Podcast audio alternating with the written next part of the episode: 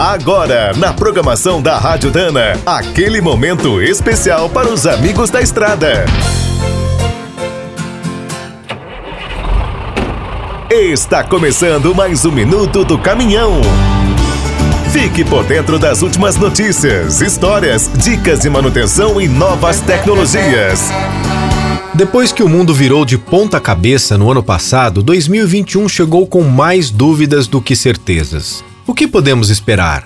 No transporte rodoviário de cargas, apesar dos riscos de trabalhar em plena pandemia, as previsões são bastante favoráveis. Em 2020, entre admissões e demissões, o setor registrou um saldo positivo de quase 52 mil vagas. Este ano deve seguir contratando.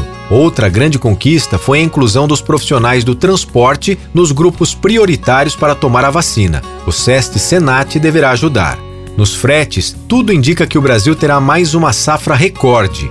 Outra grande força será o comércio eletrônico, que segue muito aquecido. Os fabricantes de caminhões, implementos e peças também esperam um ano bem positivo. Várias empresas estão abrindo novas vagas, mas existem algumas incertezas. Os preços dos metais não param de subir e componentes eletrônicos importantes estão em falta. Outro problema crônico do Brasil é o baixo investimento nas estradas. Segundo a CNT, ano após ano, as verbas públicas são reduzidas. Os governantes dizem que a solução é privatizar. O problema é que os processos são lentos, encarecem os fretes e nem sempre dão certo.